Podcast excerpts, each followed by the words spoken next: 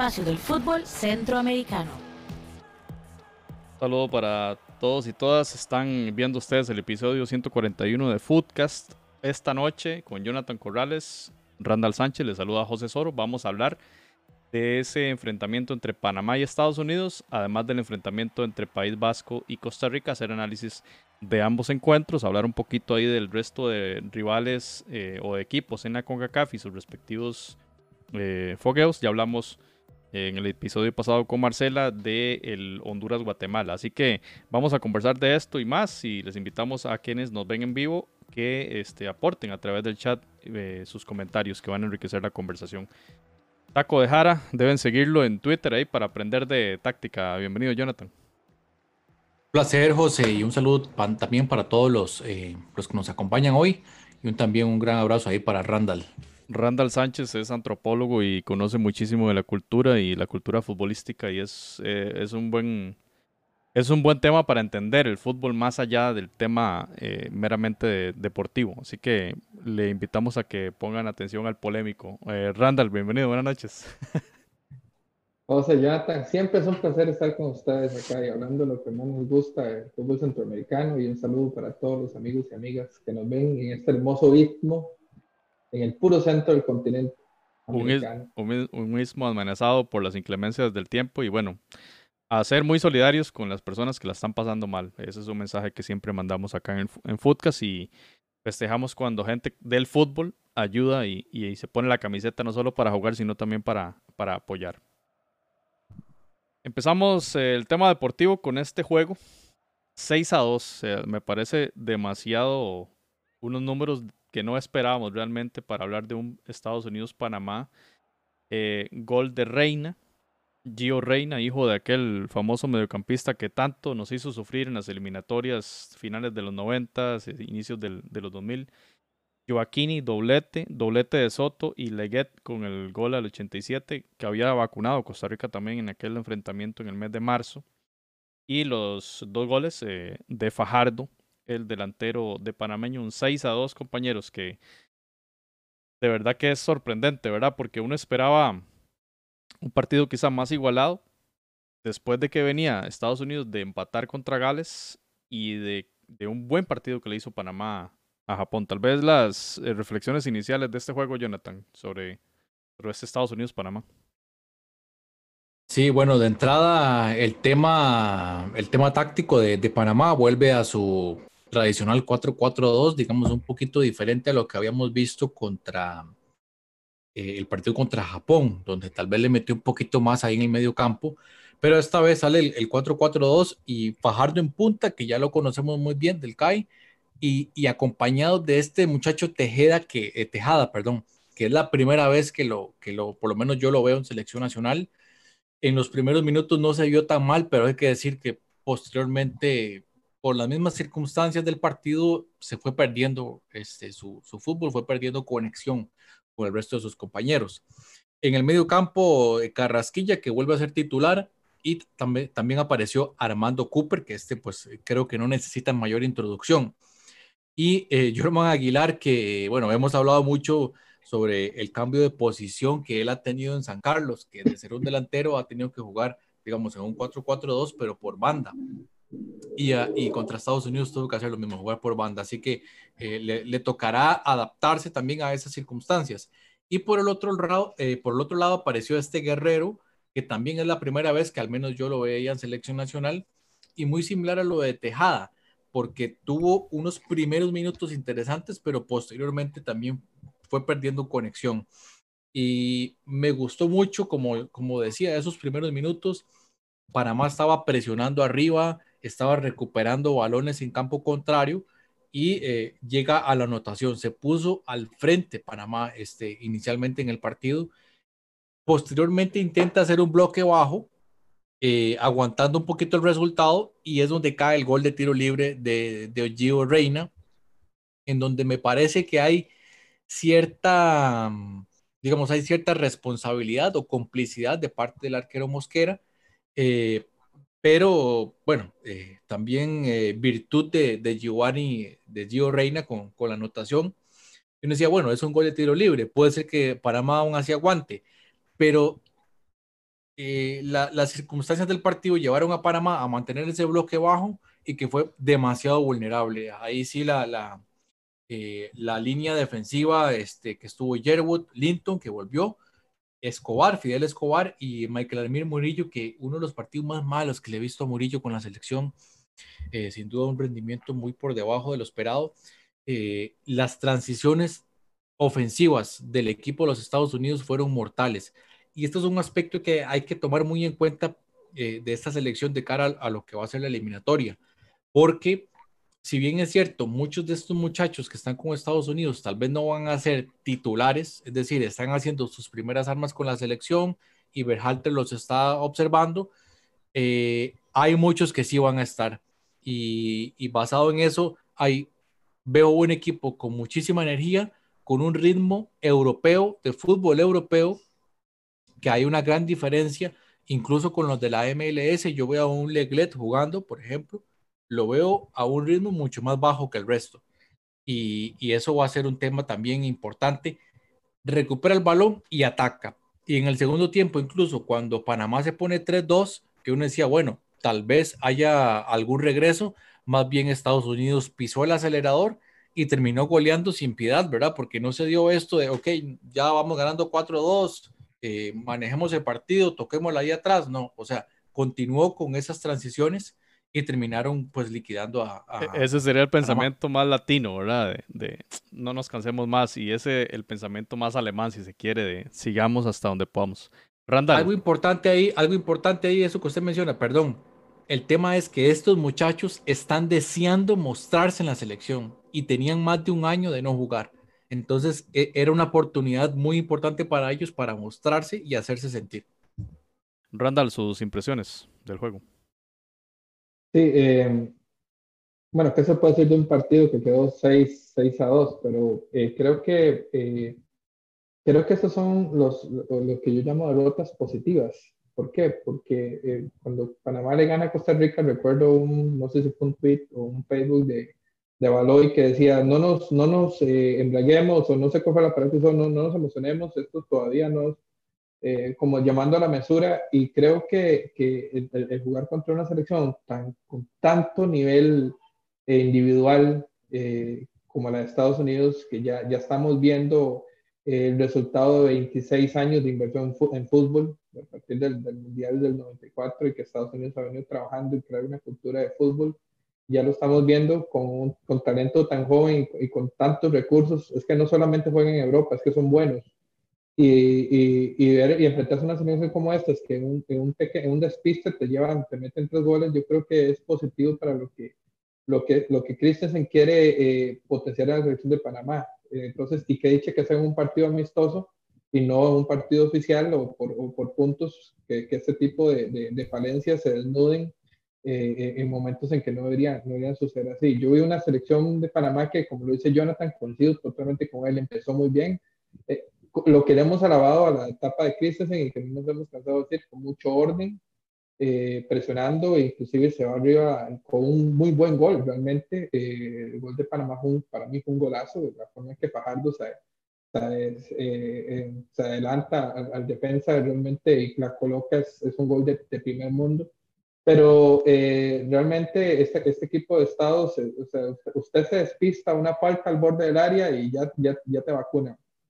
Entonces, eh, de ahí ya el partido cambió. Ya, ya vemos una, Estados Unidos de por sí ya históricamente siempre ha sido un equipo eh, que si te descuidas te mete uno, dos, tres seguidos. Es un equipo que juega muy bien al contragolpe, es un equipo que, que, sabe aprovechar los despistes y los momentos de los partidos y más con esta nueva generación que apenas son unas promesas. Dio libre esta gente ya, digamos, más, más consolidada en la selección y, y, ya cambió el partido. Y coincido igual con Jonathan, Panamá se vio muy bien en, el segundo tiempo, eh, intentó vender cara a su derrota, ingresó el ídolo de Jonathan, Omar Brownie, que creo que fue el que puso el pase también a Fajardo, el segundo gol, que año que Jonathan no Golazo, golazo también el segundo gol. Golazo. Pero entonces aquí es donde a uno le entran las dudas, y, y, y lo hemos hablado fuera de, fuera de, de micrófono, es si fue que Estados Unidos administró, no fue que se relajó, administró el resultado, y se vio sorprendido con una selección que no es mala tampoco, o sea, es una selección que tiene sus recursos, como la selección panameña, inmediatamente reaccionan, apretan el acelerador y, y, y, y con dos cuantas Panamá ya tenía tres más encima. Y es algo interesante, Estados Unidos hizo seis cambios, o sea, quiere decir, y usted no, not, no notó la diferencia eh, entre los que estaban y los que, nos, y los que entraron, o sea, no, no pasa como ahora vamos a ver en Costa Rica que tres cambios seguidos y se desordena el equipo, ¿no? El equipo de alguna manera fueron llevados paulatinamente y usted ni, ni cuenta se dio cuando iba entrando y saliendo uno y el equipo siguió funcionando igual. Entonces yo en términos generales digo que, que cierto, Panamá se vio muy mal, fue totalmente superado, pero son derrotas que, que en amistosos deben verse, deben verse como, como derrotas positivas en el proceso de aprendizaje y de crecimiento. Este es apenas el cuarto partido de, de Christensen y es el primero en que realmente le va muy mal. Mucho mejor que pase aquí y en este momento que a que pase en eliminatoria, porque eso sí es un golpe a la moral y, más cuando son fechas dobles, ¿verdad? Jugadas viernes y el martes tenés que jugar otro partido durísimo.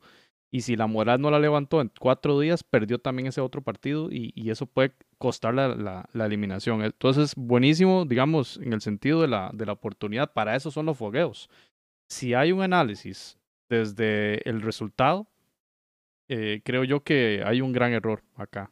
Y, puede, y, lo digo para todas las elecciones, ¿verdad? Porque ya en todas, excepto en Panamá, se habla, la prensa habla de despedir a los entrenadores. Ya nos lo dijo Marcela con el caso de Amarini Villatoro, ya lo ve usted en Honduras con el caso de Coito y, lo, y ya lo, ve, lo lee en la prensa y en la afición en el caso de González. Así que es importante tomar en cuenta eso. Saludos ahí a la gente que se va conectando. Norma, Norman dice, bueno, mientras tanto México pegándole en baile, estamos de acuerdo. Creo yo que hemos visto en esta fecha par de exhibiciones de dos selecciones respecto a, la, una diferencia respecto a, la, las otras. Eso está muy, muy claro. Eh, bueno, yo quería mostrarles esta, esta fichita primero de dónde, cómo llegaban estas selecciones. Estados Unidos tampoco había jugado tanto en, en este 2020, ¿verdad? Había jugado en, en, febrero, que no era fecha FIFA.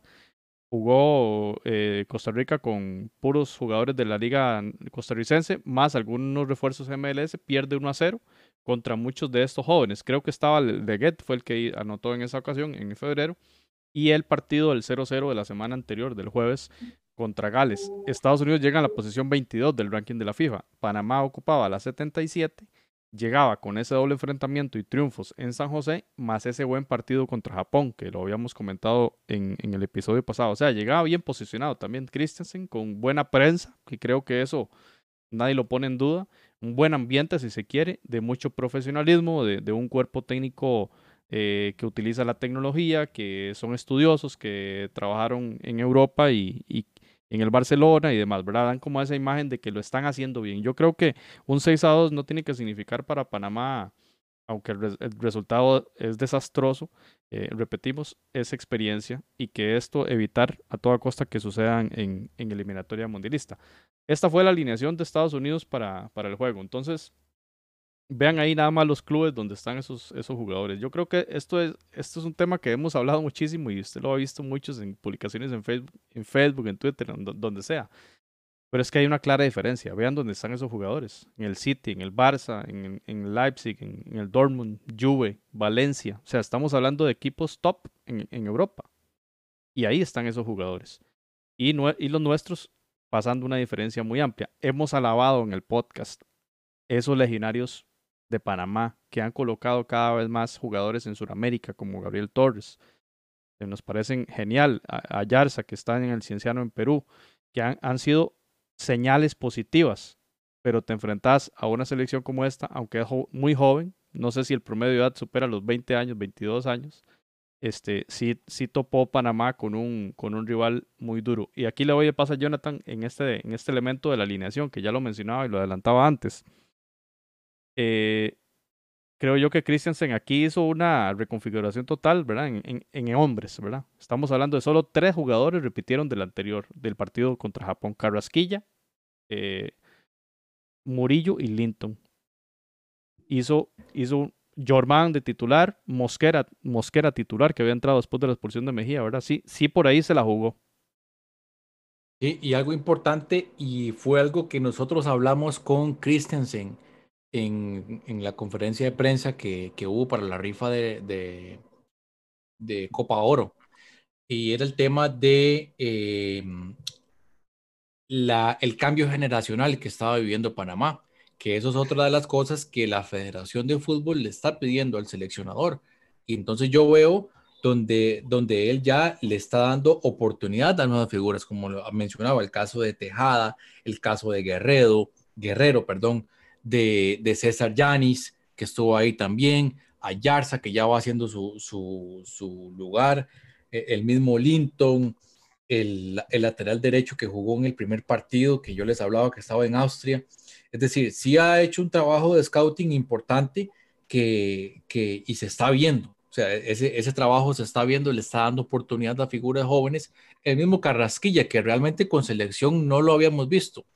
Y por ahí creo que hay elementos para pensar que el futuro de Panamá puede ser promisorio. Es decir, en este momento la selección está verde, el producto está verde todavía, pero esto puede cuajar bien eh, tal vez en un par de años, incluso menos, pero hablemos de un par de años donde ya eh, estas figuras se puedan consolidar en el equipo y con la colaboración de, eh, de algunas de, de, jugadores ya con experiencia, como Gaby Torres, como Cooper, eh, el mismo Jorman, que ya tiene pues cierta experiencia internacional, que puedan ir cuajando el, el futuro de este equipo que cambia no solamente en nombres, también en el estilo de juego, que fue algo que también mencionamos en el episodio anterior. Todas las elecciones están en proceso de, de reconversión o de digamos, de renovación de jugadores. Todas, todas. El que mejor lo haga va a tener ventaja en la eliminatoria. Así de fácil. Así que Jonathan da una luz de que Panamá podría tener, tener ventaja ahí. Vean esta, esta imagen.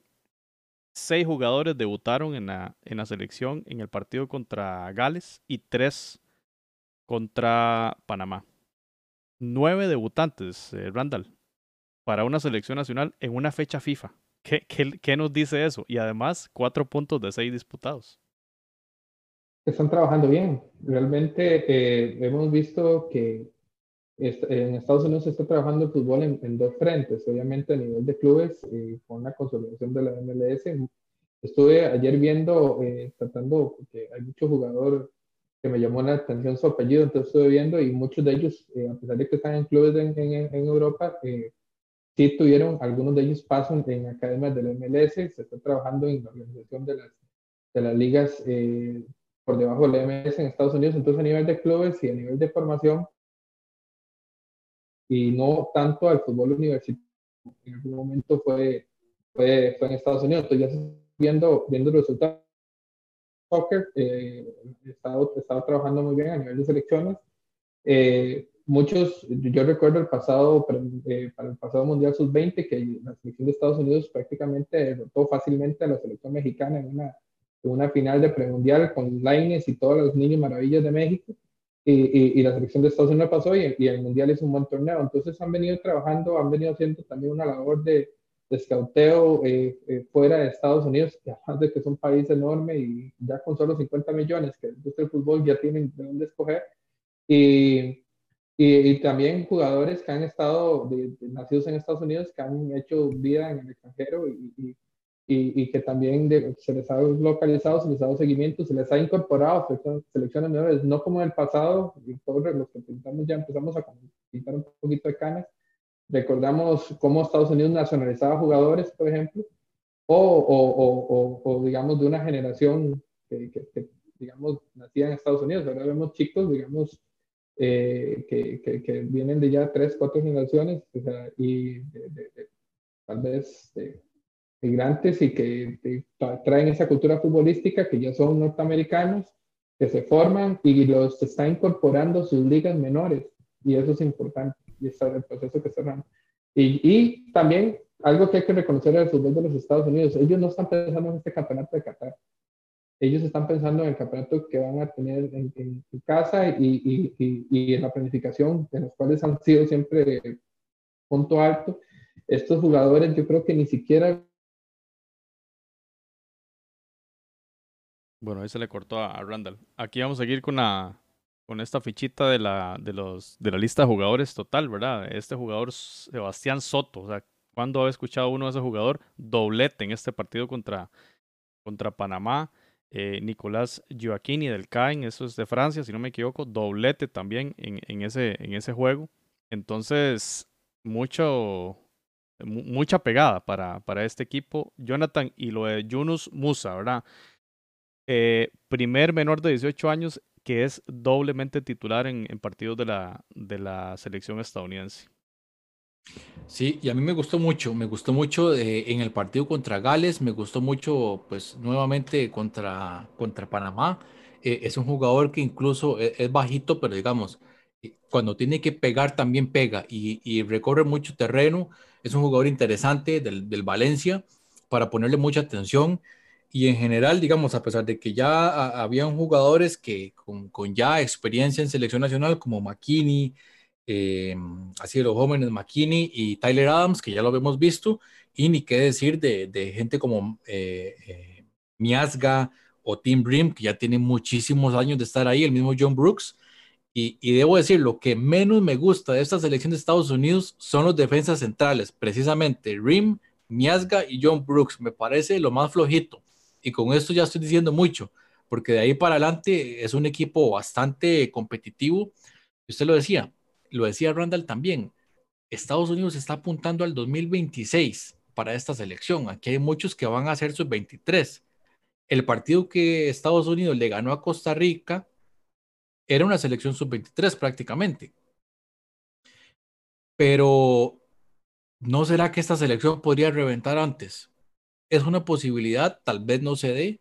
Puede ser que en esta eliminatoria eh, existen algunos muchachos que, la, eh, que, digamos, jugar en CONCACAF les pueda resultar un poco complicado porque los equipos se le van a encerrar, no, no van a ser partidos tan abiertos, pero pues para Qatar todavía queda, todavía queda tiempo. Yo creo que eh, hay muchas posibilidades de que este pueda ser un primer mundial para ellos y luego ya eh, preparar el, el, tope, digamos, de su rendimiento para el próximo, para la próxima Copa An del Mundo. Antes de cerrar el bloque, eh, Jonathan, yo, yo diría que sí. O sea, ¿cuál, ¿cuál otra selección del área, si no es México, puede, puede pelear, digamos, por lo seguro a un boleto hoy? De lo que estamos viendo, yo, yo pondría a Panamá de tercero, pero a Estados Unidos lo pondría claramente en el segundo, peleando el primer puesto con México porque sería muy interesante verlos, verlos jugar un amistoso, ¿verdad? Y con todo.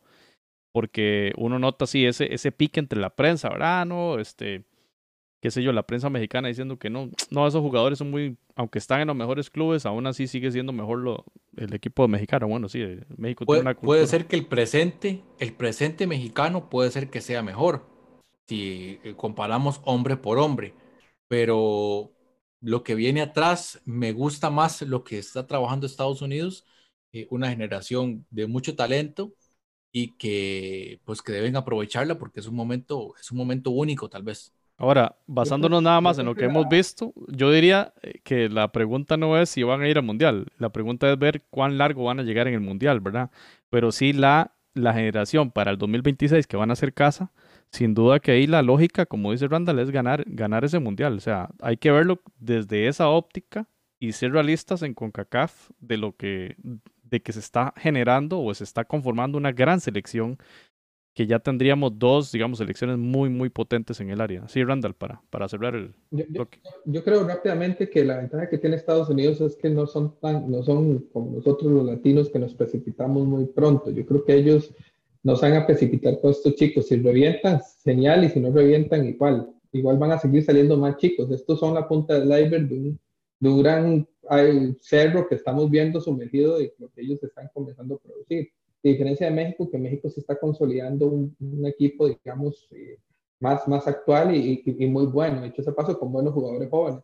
Pero, el digamos, la diferencia quizás de, de la percepción lo que hemos hecho de la prensa mexicana, lo que puede ser los norteamericanos, es que, por ejemplo, los mexicanos ya quieren que Laines la rompa y que ya sea la estrella y ya sea la figura y que, y que, y que sea el, el, el próximo Cuauhtémoc Blanco de la selección. En cambio, que los norteamericanos sí son más pacientes en ese sentido. Entonces, yo creo que si estos chicos revientan, ganancia para ellos, y si no revientan, ellos van a seguir con el proceso y sin ningún problema. Es casi que idiosincrasia. Bueno, cierro, cerramos el bloque con esos comentarios de Jonathan Randall y además el de Héctor González. Un saludo a Héctor. Dice, creo que molesta el resultado, refiriéndose al tema de Panamá, pero hubo muchos factores y el DT sigue teniendo el apoyo, especialmente de la fanaticada. no así de la prensa. Bueno, eso, eso es muy importante. Es, es interesante porque no pasa igual en el resto del área de Centroamérica. Cerramos con esto el bloque de Panamá y Estados Unidos. Y pasamos, pasamos ahora a ver el tema de Costa Rica que se enfrentó a Euskadi, justamente en el estadio Ipurúa, ahí en donde juega Leibar. Un estadio pequeñito, pero bastante, bastante bonito, eh, donde, bueno, un partido creo yo reñido, un partido bueno, con mucha intensidad. Creo yo que hubo más intensidad para Costa Rica en este partido que contra Japón, eh, perdón, contra Qatar. Eh, no así, el resultado, el resultado fue negativo, un 2 a 1.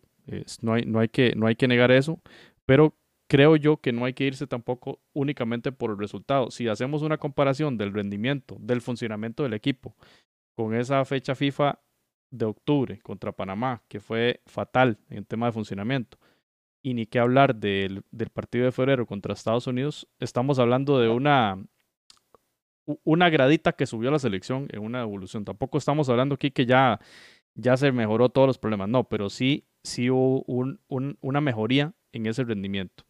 En los goles, eh, Iker Muniain, una, una superestrella del Athletic Club de Bilbao. Jonathan Moya, un gol bastante bueno, eh, un eh, centro shoot de, de, Venegas. Venegas, una figura a la que yo rescataría por las dos asistencias que dio en, esta, en, en esta fecha. Y Unai, Unai Núñez, jugador del Athletic Club de Bilbao, también al 90 más 3, un gol antes del pitado, pitazo final. Y para pasar con, con ustedes, Así llegaba eh, Costa Rica, puesto 50, doble pérdida contra Panamá y el empate contra Qatar que daba cuenta de algo positivo. Y Euskadi, bueno, Euskadi ni siquiera es, está afiliado a FIFA, había jugado su último amistoso el 29 de mayo del año 2019 contra Panamá, un empate a cero en el Rommel. Esa era la, la, los antecedentes y llegaba a este partido con esas estrellas, creo yo, Iñaki Williams y Iker Muniain como estandartes de un equipo que mostró bastante calidad, Jonathan, y mucho toque de balón.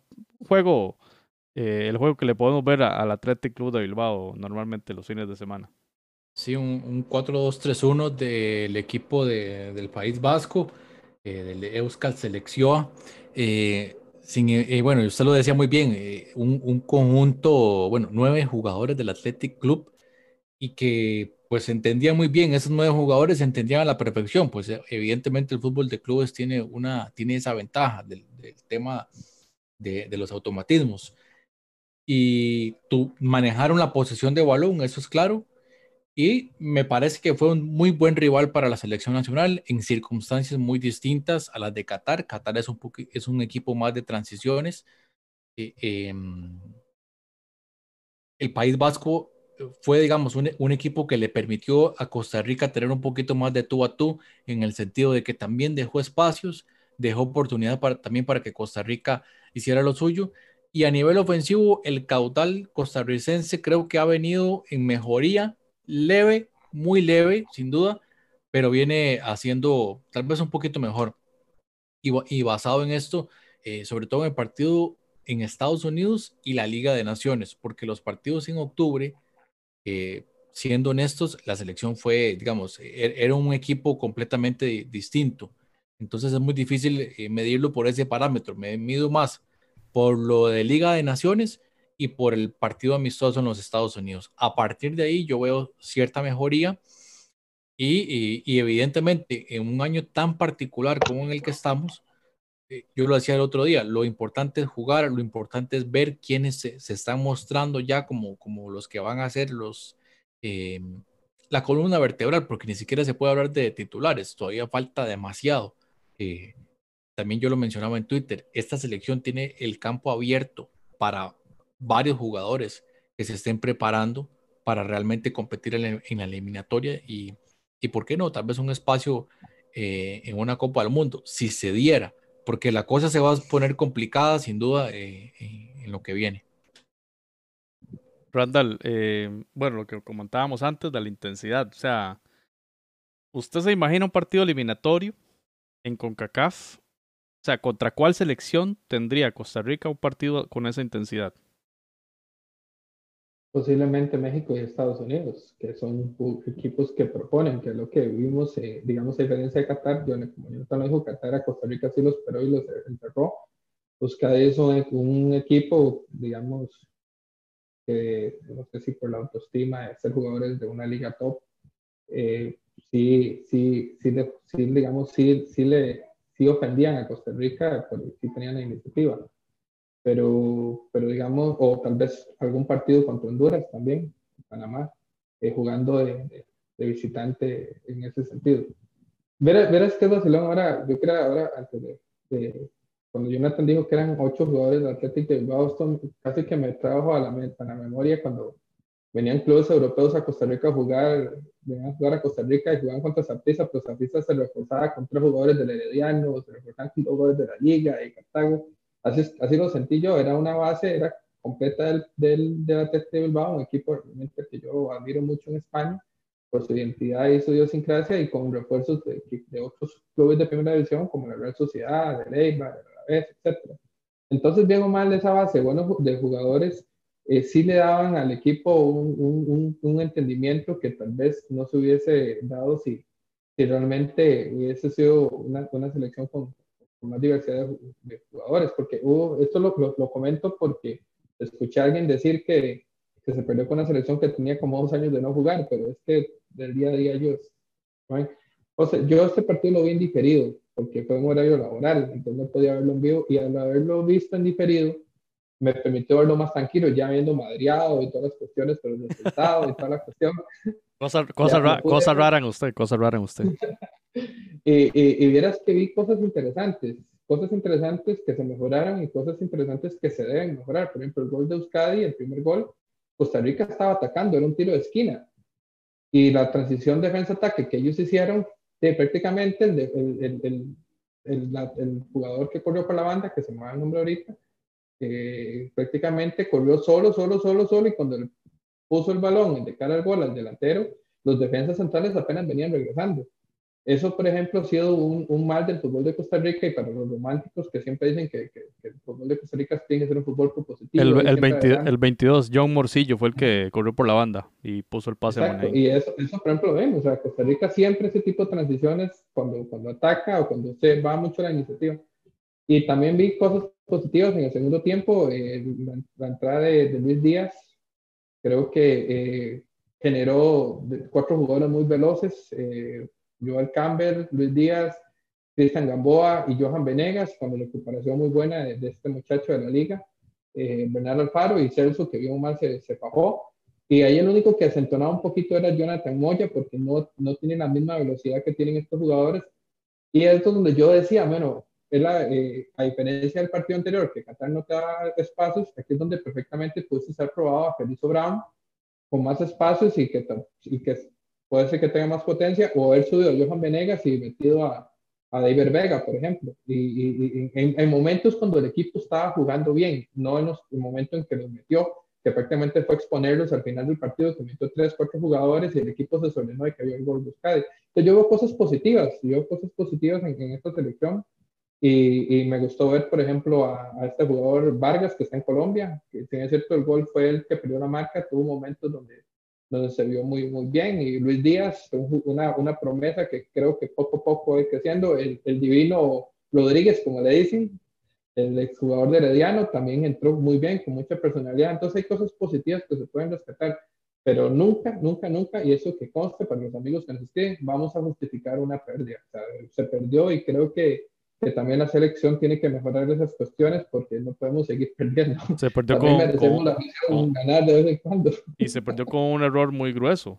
Eh, eso, a ver, nadie justifica eso, pero vamos con el mismo discurso de Panamá. O sea, para eso son los, estos ensayos. Es que si estuviéramos en eliminatoria, aquí estaríamos madreando completamente porque no se puede, no puede pasar eso en el último minuto. Curiosamente, Randall, la jugada eh, del, del, tiro de esquina nace de un tiro de esquina de Costa Rica, que no es bien ejecutado. Sube todo mundo buscando el gane, lo cual vemos positivo.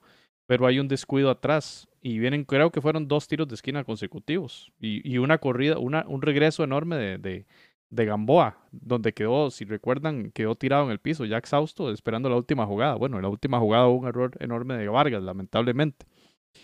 Pero le quería comentar a Jonathan, cuando hablábamos de Panamá, con el, del fogueo, de los fogueos contra Panamá, mucho se hablaba de las figuras que desperdiciaron los minutos que, que tuvieron, ¿verdad? Ahora, no sé si, si comparte con nosotros, Jonathan, de, de que ahora más bien estamos hablando de las figuras que aprovecharon esos minutos que, era lo que comentaba ahora Randall. Hay, hay, un, hay un cambio, hay una variación en esta fecha FIFA. Correcto. Ahora, eh, ahora hablamos de jugadores exactamente que aprovecharon el, el, espacio, aprovecharon el momento y que probablemente van a continuar estando en los planes de, Ronald González. Probablemente eh, hay otras posiciones en donde el seleccionador estará buscando alternativas, de pronto jugadores que estén en, en mejor ritmo competitivo eso va a ser un tema importantísimo también para, para el mes de marzo. Y, ajustar. Yo creo que entre esos me parece que Bernard Alfaro es alguien que, pues a nivel mediático, obviamente hubo mucho, mucho ruido alrededor de él, pero es un jugador que está mostrando ciertas cosas. No estamos hablando de un jugador, eh, de un crack, ¿verdad? Estamos hablando de un jugador de nuestro medio, exacto, que cumple y que podría formar parte de los planes de, Ronald González para la eliminatoria. Y, eh, por ejemplo, el, este Luis Díaz, que tal vez no tuvo su mejor partido, pero es un, es un muchacho que ya ha estado y va a continuar estando en los planes de, de Ronald. Eh, en esa posición de medio campo nos, nos va a hacer falta Alan Cruz, que yo creo que eh, está en, en, en boca de todos, que es un jugador que se perfila como titular para la selección de Costa Rica y, va. Ahora, por ejemplo, me voy al otro extremo. Estamos hablando de los juveniles, eh, juveniles no, estamos hablando de jugadores jóvenes que están aprovechando la oportunidad. Otros, por ejemplo, como Celso Borges, que e, es, una, es un jugador que había dejado ciertas dudas por el hecho de jugar en la tercera división de España pero ya lo habíamos comentado, es un jugador que sigue estando sobrado para nuestro fútbol y que a la selección nacional le puede aportar un montón. Eh, ni siquiera mencionar la edad, la edad no importa siempre y cuando el jugador esté rindiendo como le está rindiendo, porque yo lo veo corriendo, yo lo veo esforzándose y en una posición muy demandante eh, por tener ese, ese ida y vuelta. Eh, casos también como el de Cristian Gamboa, que me parece que viene retomando su nivel eh, por el costado izquierdo, pues uno está acostumbrado a, jugadores tal vez de un perfil más ofensivo como Oviedo o el mismo Matarrita, que van a tener oportunidad también. Entonces, eh, esos elementos eh, también van a ser importantes a considerar, elementos que tal vez ya mucha gente dice, no, necesitamos el cambio generacional, no, o sea, Borges sigue rindiendo, el mismo Joel Campbell sigue rindiendo y probablemente es de lo mejor que hay en Costa Rica, nos guste o no nos guste, y, seguirá estando en los planes. Y un jugador que, ¿cómo le ha costado ganarse la afición costarricense? Pero yo creo que por fin ya eh, la, tanto la prensa como la afición creo que ya está eh, unificada en el hecho de que Johan Venegas es un jugador titular en la selección de Costa Rica. Mm, bueno, voy a, jugar de la... Es que me entró el, el, gen, el gen polémico de Randall y yo creo que eso tiene que ver con la camiseta que él, que él usa. Porque Venegas eh, ha sido así de bueno siempre.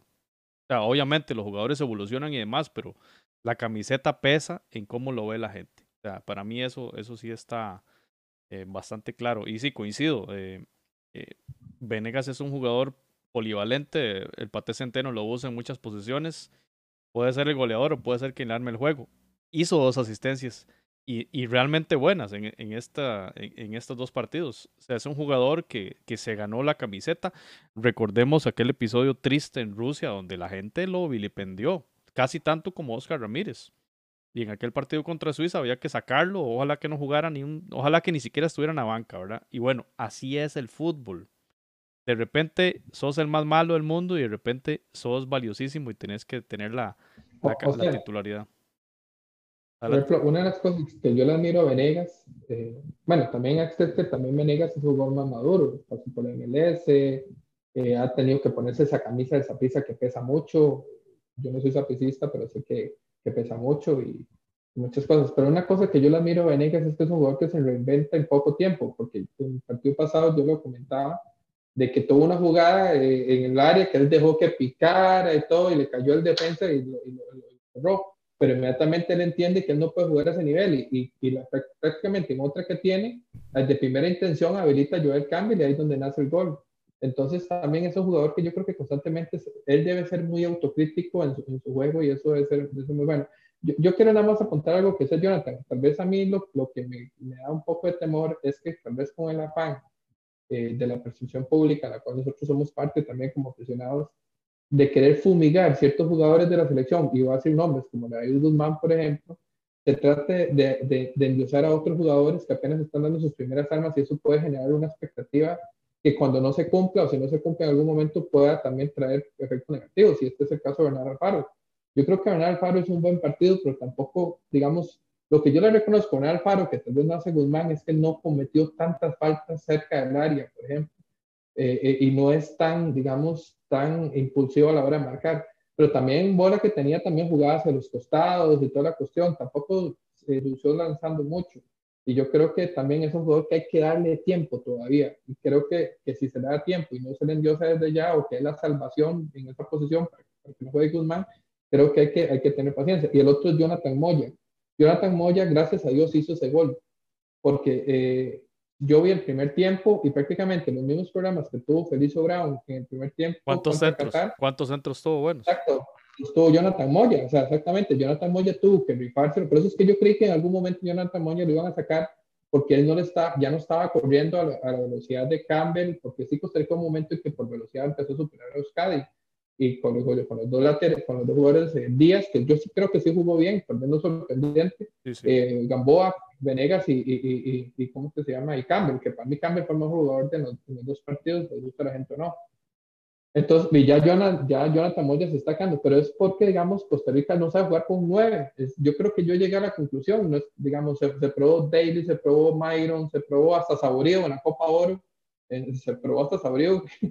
¿Quién va a probar a Saborío si, ya, es un jugador? Se ha probado a, a Felicio Brown, se ha probado a Moya y la única forma es que nacionalicemos a Cristiano Ronaldo y creo que en eso son cuestiones que también ahora, ahora Moya quedó como los jugadores que jugó bien, pero Moya no, prácticamente, son, vos a jugar a Venegas, Moya fue vendido totalmente el partido, entonces todavía hay que trabajar más y entonces no, no endiosar, o sea, por dicha se perdió, porque entonces si se hubiera ganado posiblemente hubiéramos ocultado un montón de cosas que Panamá tiene a Gaby Torres y Honduras tiene a muchos, eh, Ellis o a Benguiche o a Rubilio, Costa Rica no tiene nueve, esa es la realidad.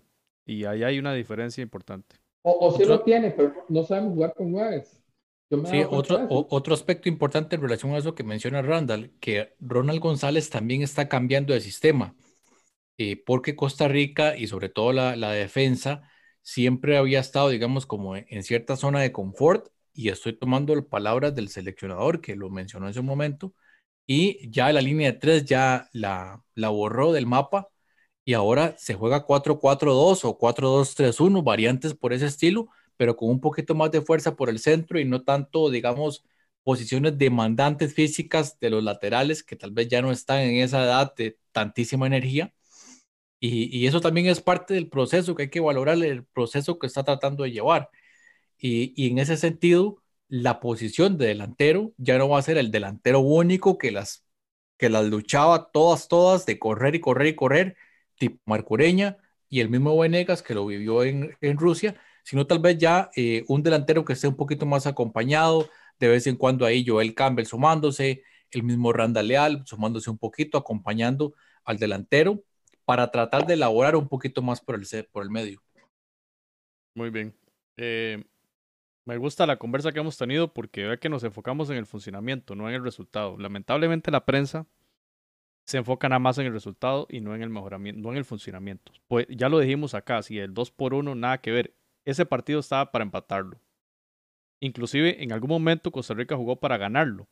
Cuando entra Rodríguez quizá, ¿verdad? Y, bueno, y, como dijo Randall, en episodios ahí cerca de los 70 y restos minutos se veía más aire Costa Rica. De hecho, Javier Clemente hace algunos cambios y logra compensar un poco ahí el, el, el partido. O no sé si ya fue que Costa Rica se le gastó la gasolina. pero el partido no estaba para perderlo, jamás. Eh, y yo, digamos, me, me, consolaba diciendo, no, eh, eh, en un partido real de, por puntos no se van a hacer ese montón de cambios en, especialmente, digamos, sacar un central, por ejemplo. Eso no, eso no va a pasar. Y el que entre, va, el, perdón, no, no, no, va, no va a haber desajuste en defensa. O sea, es muy complicado que eso suceda. Los cambios son a mitad de cancha o arriba. Pero este, no, no enfocarse en el resultado únicamente en el resultado es importante. Eh, ¿Cómo nos ha pasado eso? Porque eh, eh, en unos amistosos los cambios no se hacen necesariamente porque veo algo que no me está gustando o veo una debilidad en el rival, sino lo hago porque quiero ver otros jugadores. Exacto. Y cómo nos ha pasado, por ejemplo, mi papá siempre me recuerda el partido que Costa Rica perdió contra Francia en Martinica, que Costa Rica iba ganando y se realizan un montón de cambios en, al final y Costa Rica termina este, perdiendo. Eh, ¿cómo, ¿Cómo le sucede eso a Costa Rica? Y es un tema pues que muy particular de los partidos amistosos. Sí, antes lo mencionaba Randall que, que Estados Unidos no lo vivió, ¿verdad? Hizo un montón de cambios y el rendimiento fue, fue el mismo. Bueno, ya para... yo, creo que el problema, yo creo que el problema para estos los cambios es quizás eh, cómo los ha hecho Ronald González, porque también fue el primer partido contra Panamá. porque yo no sé si es que Ronald González no lo voy a cuestionar, él sabe más de fútbol que yo. Eh, yo no sé si es que él tiene la filosofía de que darle una oportunidad a un jugador es tirarlo a la cancha. Entonces, contra Panamá fue igual, hizo como cuatro cambios, faltando 10 minutos o menos de 10 minutos, y mientras el equipo se acomoda y el gol de marca, viene el gol de Panamá. No misma hora, mete a, a David Vega, Felicio Brown, a Guzmán, y no me acuerdo que más minutos antes, saca a los que estaban jugando bien, por ejemplo, entonces, esa circunstancia, que es lo que tal vez la gente tiene que entender, que puede ser que lo haya hecho a propósito, digamos, con tal de probar jugadores y que ya el resultado no le importaba, que puede ser, eh, ya y el equipo se desordena y, y, y, fue cuando Euskadi se vio mejor en los últimos minutos. Entonces, yo creo que también eh, eh, eso hay que probar jugadores, pero también yo creo que la circunstancia fue porque también los hizo en momentos donde, digamos, casi que al final, o sea, y, y, acomodar cinco chavalos que no jugaron todo el partido, para cinco minutos Es, para, para, mí fue fundamental eso y, y eso determinó el partido. Eh, aquí está el tuit de Unai Núñez, quien definió ese partido en el 90 más 3. Eh, y yo lo que quiero es mostrar la foto que él puso ahí. O sea, la foto es increíblemente buena. Es la jugada del gol, donde están todos. Vean la, la mirada de Francisco Calvo sobre la pelota y y el jugador 4, que es Juan Pablo Vargas, perdió la marca de, de, Unai Núñez y ahí ya simplemente no hay nada que hacer, ¿verdad? Ahí tiene a, a Waston marcando a Iñaki Williams, ¿verdad? Quizá por referencia, pero bueno, e, eso es parte también de los de un fogueo donde no se conoce mucho al rival. Quizá el mejor cabeceador era Núñez y no Iñaki Williams, ¿verdad? Y, y teníamos que poner a, a Waston a defender allí, pero bueno, genial la foto, me parece buenísima. Y Jonathan, comentar un poquito este detalle cultural ahí, la bandera de Costa Rica a la par del, del estadio Ipurúa. Y vean ustedes nada más la camiseta de Limón, ¿cómo está la cosa ahí? Sí, interesante lo que el, bueno, Limón FC logró, logró, logró averiguar, porque si ustedes ven el, el estadio de, en Ipurúa, el de Leibar, eh, tiene la particularidad de que los edificios de apartamentos que quedan en los alrededores la gente ve los partidos desde ahí normalmente, con o sin público, digamos, históricamente o desde hace ya varios años, los aficionados ven los partidos desde estos edificios de apartamentos. Y curiosamente durante la, durante la transmisión se notaba una bandera de Costa Rica en uno de los apartamentos. Limón FC los contactó porque incluso en, en, en, la, en las imágenes se ve que el, el, uno, uno de las personas, el muchacho porta una camiseta de Limón FC y Limón entonces lo contacta y resulta que, bueno, la muchacha es costarricense y él un español que estuvo un tiempo en, en Costa Rica, estuvo en Limón y cuando eh, estando acá se enamoró del, del, Limón FC y pues interesantísimo, ¿verdad? Que cómo eh, se va evangelizando el Limón FC alrededor del mundo y también una nota curiosa. Esa es la, la camiseta de otro momento, no, no, es la, no es la Sí, exacto. Tal vez eso es lo que costaba más, pero el Limón FC no se les escapó ese detalle, que aunque la camiseta no era de temporadas recientes, lograron ubicarlo inmediatamente. Un saludo para Christian Williams, Christian Williams que también estuvo acá con nosotros en podcast. Y Randall. Randall se quedó pegado nuevamente. Jonathan, eh, Jonathan, conversemos de la fotografía de, de Jamaica. Tengo aquí. Ah, bueno, Dale, dale, Randall, dale, ¿qué, ¿qué, era lo que iba a decir? No, no, no, no, no, no que si seguía, si me había pegado nuevamente, no. creo que fui yo, creo que fui yo. Bueno, no, eh, antes de hablar de Jamaica, que saludar a, toda la gente que está en el chat ahí. Mario Chang está con, con algunos aportes interesantes sobre la cantidad de cambios que hizo Panamá en ese partido frente a Japón. Y Edwin de la O Rojas indicando que él cree que a pesar de todo lo que está pasando, igual Costa Rica y Honduras van a ser los más fuertes de Centroamérica en la eliminatoria. Son interesantes aportes. Agradecemos a todo el mundo ahí que está comentando. Nos gusta eso, que, que comentemos en el marco del respeto y no caigamos en la chava, chavacanería de otros lugares donde se habla de otras cosas que no es fútbol. Aquí estamos hablando de fútbol. Así que muchas gracias a quienes estuvieron allí. Y Jonathan, eh, Jamaica perdió 3 a 0 primer partido contra Arabia y, y en estos días jugó nuevamente y ganó. Sí, el primer partido, un desastre para la selección de, de Jamaica eh, con circunstancias muy particulares, que ya lo voy a explicar, pero particularmente los dos defensas centrales, un, un desastre total, sobre todo eh, Demian Lowe, que lo habíamos conocido como lateral izquierdo, pues ahora eh, se ha reconvertido a, defensa central y no le ha ido muy bien porque en este partido contra Arabia eh, me parece que nuevamente tuvo unos, unos hierros, en este segundo partido tuvo algunos hierros también que provocaron el gol de, de, Arabia. En el primer partido se da la particularidad que varios jugadores cuando ingresaron a Arabia Saudita, a Riyadh, tenían que hacer cuarentena y no les dio tiempo de estar en el primer partido o fueron suplentes, entraron al segundo tiempo. Entre estos, Ravel Morrison, que los aficionados al Manchester United lo recordarán, debut, un jugador que prometía muchísimo. Diferentes circunstancias lo llevan a salir del Manchester United y han dado ahí por varios clubes y ahora está en el, en el lado de Haag de Holanda. No había participado con la selección nacional todavía, lo convocan esta vez, la federación le promete vuelo de lujo, clase eh, ejecutiva, no va a tener ningún problema. Cuando el muchacho llega a subirse al avión, se da cuenta que es un boleto eh, económico, en clase económica. Y de ahí viene ya un tema, eh, su representante en redes sociales despotricando contra la Federación de Jamaica, que sabemos ha tenido circunstancias polémicas en los últimos años. Y eso es un detalle importantísimo con Jamaica es un, es un castillo de naipes que en cualquier momento se puede derrumbar. Ahora bien, centrándonos en el partido, en este segundo partido, ya con, con el equipo titular, llamémoslo así, con Bobby Reed, que es de la Premier League, con Ravel Morrison, que ya lo decía, eh, este Daniel Johnson, que anotó un golazo, este jugador que está en, en el Preston North End, otro equipo de, de Inglaterra, muy bueno. Eh, Javon East, de, bueno, del Santos, de Guapiles, anotó, anotó el gol del empate, un rebote, digamos, un gol nada, nada espectacular. Luego se comió uno inexplicablemente. Jamaica tuvo para, para haber anotado más. Eh, Leon Bailey también tuvo una muy buena actuación. Es la se figura. Comió otro gol, la figura, yo creo que es la estrella de este equipo.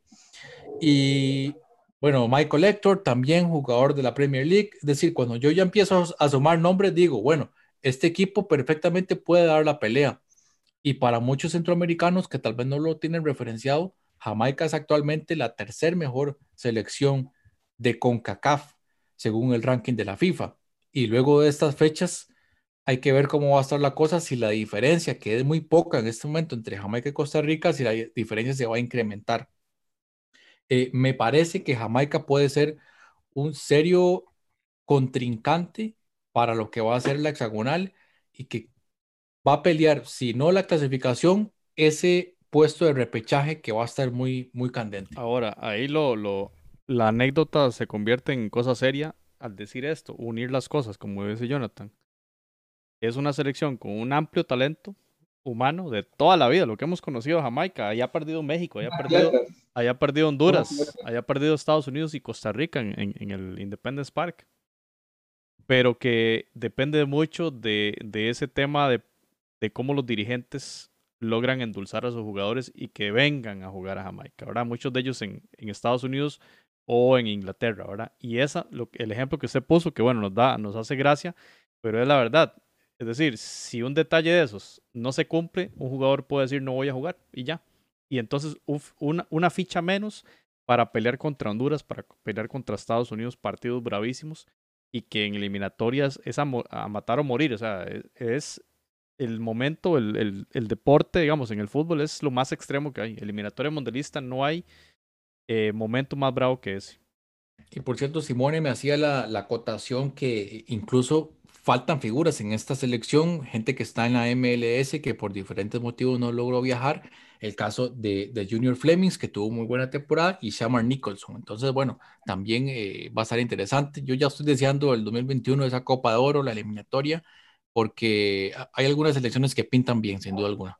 Y, hay algo que hay que, que hay que acotar, que a veces el nacionalismo se nos sale y que creemos que los jugadores tienen que venir a, a morirse por las elecciones y toda la cuestión, pero recordemos que los jugadores son empleados de sus clubes y ellos prácticamente vienen a la selección, digamos, a, aportar y más bien, como por ejemplo el caso de Keylor Navas, que yo lo veo jugando para la selección de Costa Rica y yo digo, coña, qué lujo tener a Keylor Navas después de tener a grandes defensas a la par, tener que jugar con Duarte y con Waston. Entonces, eh, eh, y entonces lo mismo para este jugador, o sea, él, de, digamos, él, tiene que cuidarse y, viajar desde, desde eh, Holanda, donde juega él, hasta Arabia Saudita y, y mandarlo en, clase ejecutiva, por ejemplo. Yo no sé si los jugadores de Costa Rica viajan siempre en primera clase, eso es una buena pregunta, pero, pero por lo menos de cuidar la integridad de los jugadores que prestan sus servicios a la selección. Yo sé que muchos dirán, ah, sí, pero gracias a las selecciones se mostraron. Es cierto, es cierto.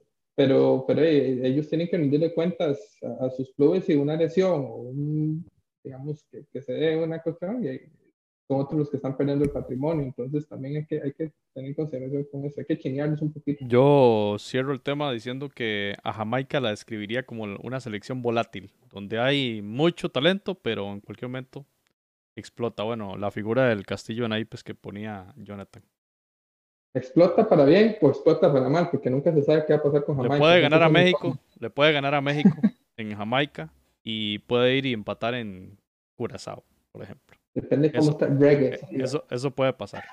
Bueno, Jonathan Randall, muchas gracias. Eh, y gracias a toda la gente que se conectó en el chat en la entrega 141 de Foodcast. Creo que ha sido provechosa y, y en general para cerrar el, programa, una fecha FIFA de mucho provecho para todos los entrenadores independientemente de los resultados. Para esto son los ensayos y la, prueba de fuego es ya la, eliminatoria. Esperemos que no pase nada en el tema sanitario y que sí se logre hacer eh, la eliminatoria sí o sí el, próximo año. Así que muchas gracias y seguimos conversando del fútbol de Centroamérica. Viene pronto Liga CONCACAF Viene pronto Liga de Campeones, donde está el Olimpia ahí en representación centroamericana, así que estaremos hablando de todos estos, estos temas y más. Eh, gracias, Jonathan. Gracias, Randall. Un placer, José. Eh, invitar a toda la gente que se suscriban al canal de YouTube, que bueno, ya ustedes ven el tipo de contenido que vamos a, intentar subir regularmente, tal vez una semana, cada semana, dependiendo de, del calendario competitivo y cordialmente invitados entonces para que suscriban al canal de YouTube siempre quiero decir esto. Suscríbanse y no se olviden darle like a la campanita. Pero bueno, nos vemos. Footcast, el espacio del fútbol centroamericano.